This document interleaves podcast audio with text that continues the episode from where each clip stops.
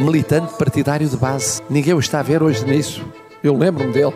Tinha, aliás, uma vantagem comparativa, era altíssimo, chegava para colar cartazes onde ninguém chegava. Viva! Está com o Expresso da Manhã. Eu sou o Paulo Baldaia.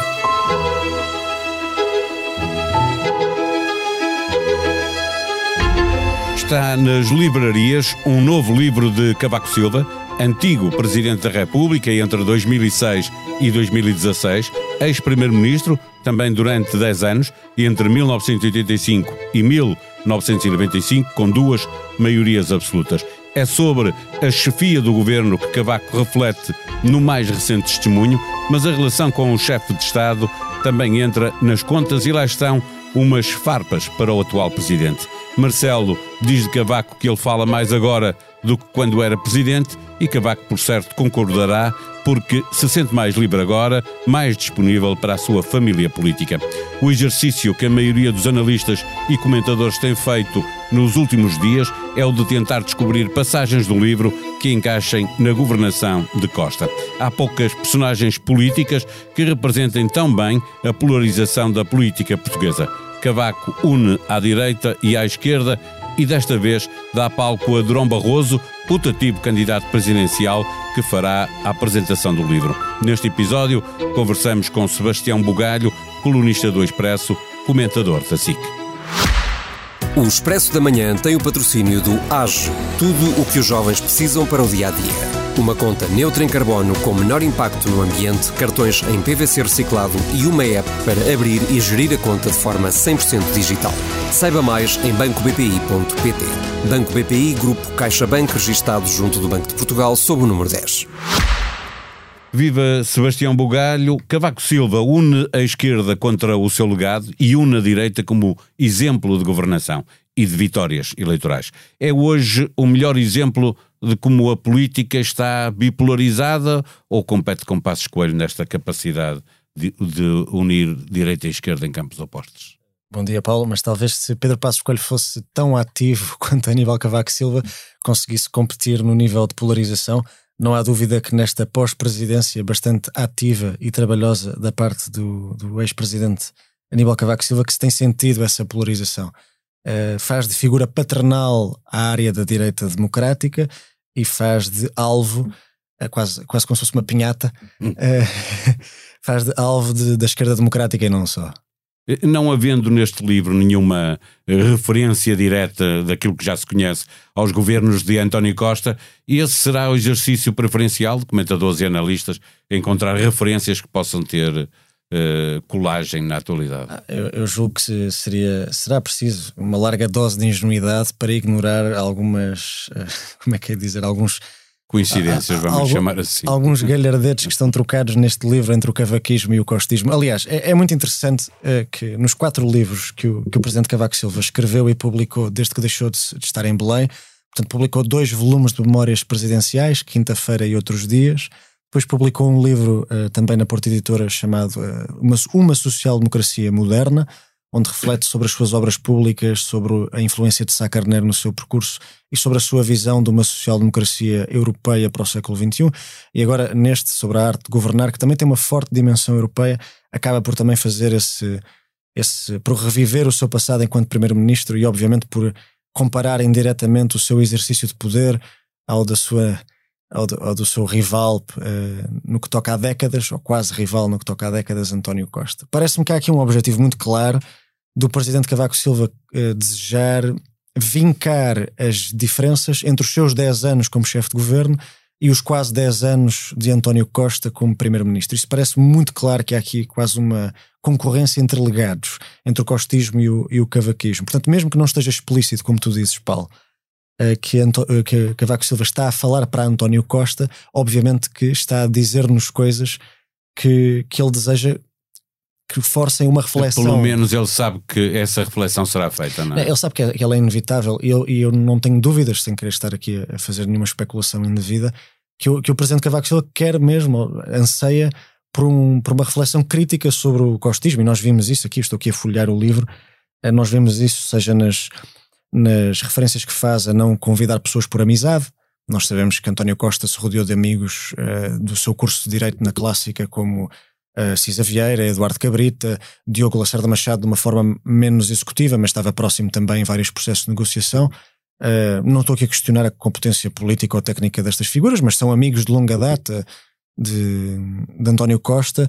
Uh, o presidente Cavaco Silva também critica neste livro as ligações familiares, que sabemos que deu origem a, várias críticas ao segundo governo de António Costa, creio eu, portanto, de 2019 a 22. Exato.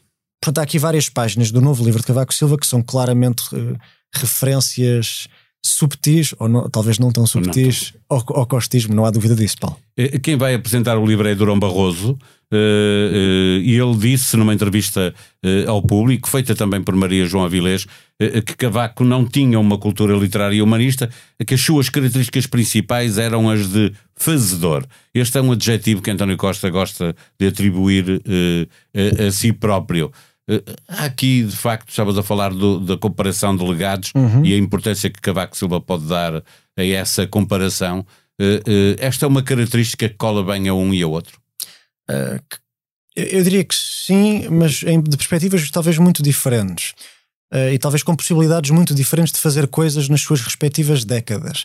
Um, o presidente Cavaco Silva, eu, eu, eu, também tive a oportunidade de o entrevistar, não para este livro, mas do livro, do livro anterior, e ele, de facto, eu fiz-lhe essa pergunta que estás a fazer, que é reconhece na palavra fazedor como talvez a melhor descrição para, o seu, para a sua década de primeiro-ministro e ele aceitou-a de bom grado. E o que é facto é que, como tu também dizes, Paulo, o António Costa também se identifica muito como fazedor. Aliás, numa entrevista, noutra entrevista, essa já não fui eu que fiz, mas noutra entrevista, António Costa assumia como, o seu, como a sua função política predileta a de presidente de Câmara, que é tipicamente um lugar para fazer coisas. Executivo. Um, agora, nos seus legados como primeiro-ministro, é verdade que ficaram, estão a ficar coisas por fazer e não se consegue fazer um legado só pela incumbência, é preciso deixar a obra feita. Cavaco Silva está claramente a espicaçar António Costa a fazer mais. Aliás, num dos artigos de opinião que Cavaco escreveu, num dos seus vários artigos de opinião que escreveu é, na sua pós-presidência, e esse artigo está neste livro, está na, no capítulo final que compila os vários textos publicados em jornais nos últimos anos. Um deles é fazer mais e melhor do que Cavaco Silva, portanto, do que ele próprio onde está claramente a tentar espicaçar António Costa a fazer mais e melhor do que ele próprio em obras públicas, em reformas, e, e, e de facto, eh, nós quando olhamos para, sem querer alongar, nós quando olhamos para os três governos de António Costa, ele lidou com crises no sistema financeiro, com crises de fogos, com, com crises, ainda estávamos em procedimento por déficit excessivo. Portanto, o que é facto é que António Costa não teve grande margem para conseguir a redistribuição que tinha prometido e um investimento público que conseguisse materializar-se em obras públicas. Talvez por isso só tínhamos um debate de habitação ao fim de oito anos de governo. Uh, nesse sentido, talvez António Costa, quando acabar os seus 10 anos, acabe por ser menos fazedor do que realmente gostava. E talvez Cavaco Silva não resista a publicar o seu quinto livro, justamente para a fazer deixar isso crítica. muito claro. Eh, na entrevista que Cavaco Silva deu há um ano a Maria João Avilés, mais recentemente no Congresso dos Autarcas Social-Democratas, lá estava Cavaco Silva apostado em mostrar eh, que tinha razão em 2015, pergunto, quando convidou a contragosto António Costa para formar um governo, isto tem aqui alguma coisa de ajuste de contas face àquilo que aconteceu em 2015? Eh, eu diria que, não sei se é um ajuste de contas, mas que Cavaco Silva acabou por ter um papel fundamental na estabilização da solução de governo conhecida como Jaringonça. Não só por ter sido uh, pouco adepto desta, o que ajudou a, a criar um cimento unificador pouco provável na altura, ninguém, ninguém adivinharia que uh, a esquerda unida conseguiria aguentar uma legislatura e o que é facto é que aconteceu, como também pela, pelo compromisso escrito que Cavaco Silva obrigou António Costa a, a, a entregar-lhe no Palácio de Belém, que no fundo iria respeitar tanto os, os compromissos europeus como atlânticos neste seu governo minoritário apoiado na Assembleia pelas, pelas esquerdas. O que é facto é que foi exatamente isso que aconteceu. Portanto, o sucesso da geringonça deriva de compromissos feitos entre o primeiro-ministro António Costa e o presidente Cavaco Silva. É uma das ironias do destino. Exatamente. Eh, eh, o protagonismo que tem sempre que intervém publicamente, sendo que ele não vive permanentemente ligado à vida política, mas como dizias no início, ele tem estado bastante mais interventivo, é. bem mais que, por exemplo, Patos Coelho, eh, prejudica ou beneficia a afirmação de liderança do PSD, de Luís Montenegro? No caso de Luís Montenegro foi fundamental, porque foi um endorsement total, até eu diria, talvez até desproporcional, porque Cavaco Silva veio dizer que Luís Montenegro estava mais preparado do que ele próprio quando foi para primeiro-ministro. Ora, Cavaco, quando vai para primeiro-ministro, tinha um doutoramento em York e tinha sido ministro das ministro Finanças. Das finanças o, o, o doutor Luís Montenegro foi, foi líder parlamentar e, e que eu, que eu saiba, ainda não, não escreveu nenhuma tese de doutoramento. Mas independentemente disso, a simpatia de Cavaco Silva por Luís Montenegro. Também muito por comparação com Rui Rio, que, que com quem ele rompeu definitivamente. E, e, talvez também motivado pela sua fadiga com os, os, governos de António Costa. Mas eu diria que há sempre uma leitura política em Cavaco Silva e que este livro acaba por não o esconder. Cavaco Silva é muitas vezes atacado por ter, de uma forma talvez dissimulada, assumido todo o seu percurso como o, o não político. E o que é facto é que nesta sua pós-presidência ele tem deixado cair essa máscara. O presidente tem. Como diz Marcelo, eh, fala mais uh, depois de deixar de ser presidente do que falava quando era presidente. Ah, e fala mesmo mais. Mas Cavaco, Cavaco é, é um defensor acérrimo da, da presidência silenciosa. E independentemente de Marcelo Rebelo de Souza, ele já, já tinha essa interpretação do cargo. Mas a pós-presidência barulhenta, uh, se, se lhe quisermos chamar assim obviamente não fez um partido como Ianes, nem se candidatou ao Parlamento Europeu, nem novamente à presidência como Soares, mas está a ser muito interventivo. Chegou a fazer uma nota sobre os resultados do PSD nas legislativas de 2019, que é uma coisa talvez uh, sui generis para um homem que foi Presidente da República. Mas porquê é que eu julgo que Cavaco Silva tem este espírito tão participativo para um homem que já está nos 80, nos 80 anos, já é octogenário? Por duas ordens de razão. Primeiro, custa-lhe que o PS esteja a presidir a uma década onde, no entendimento dele, daria para fazer mais. E ele é um avô muito dedicado e quando pensa em futuro pensa na sua família, pensa nos seus netos. Portanto, há um lado sentimental aí que eu não, que eu não descuraria. E depois também lhe custa ver algo que foi muito importante para ele, apesar dele nem, não ser obviamente um homem de partido tucur, que é custa-lhe ver o PSD sem ganhar uma eleição há quase 10 anos. Portanto, eu diria que são essas duas eh, são esses dois, essas duas justificações mais mais sentimentais, mais emocionais, que muitas vezes explicam estas participações invulgares de Cavaco Silva no nosso espaço público. Finalmente, num livro que é sobre a arte de governar, eh, devemos esperar também umas farpas ao atual Presidente da República? Ah, eu diria que elas também são inevitáveis e que também serão bastante óbvias. Eh, eu, aliás, nas páginas que estava aqui a folhear, Paulo identificava uma delas, que é o Presidente Cavaco Silva considera que não é das funções do chefe de Estado, que são funções que ele exerceu por 10 anos, confrontar ou fazer exigências diretas aos ministros de pastas. Portanto, ou seja, na opinião do Presidente da República, a função presidencial deve-se quase cingir, exceto em, em, situações esporádicas, ao contacto e à relação com o chefe de governo, com o Primeiro-Ministro. Marcelo até ministro chamou a Belém. Ora, ora, nós sabemos que Marcelo fala uh, regularmente ao telefone, ao telemóvel com ministros, que lhes liga, que fala com eles de política, da pasta, da, da meteorologia e, e, entre outras coisas.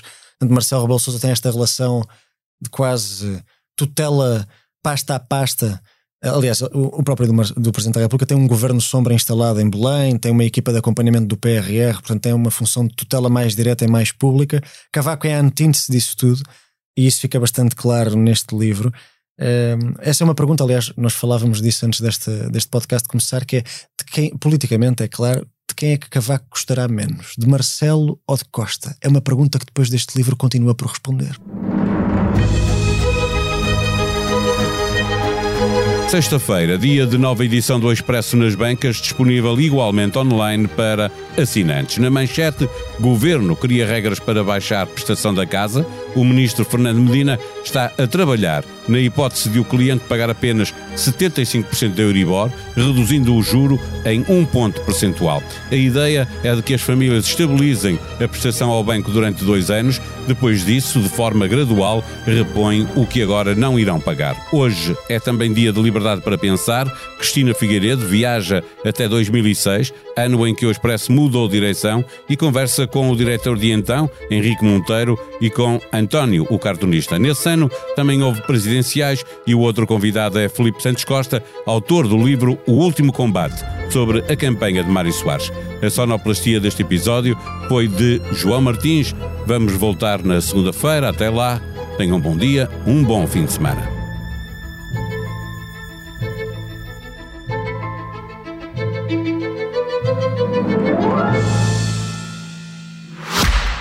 O Expresso da Manhã tem o patrocínio do AGE, tudo o que os jovens precisam para o dia a dia. Uma conta neutra em carbono com menor impacto no ambiente, cartões em PVC reciclado e uma app para abrir e gerir a conta de forma 100% digital. Saiba mais em bancobpi.pt.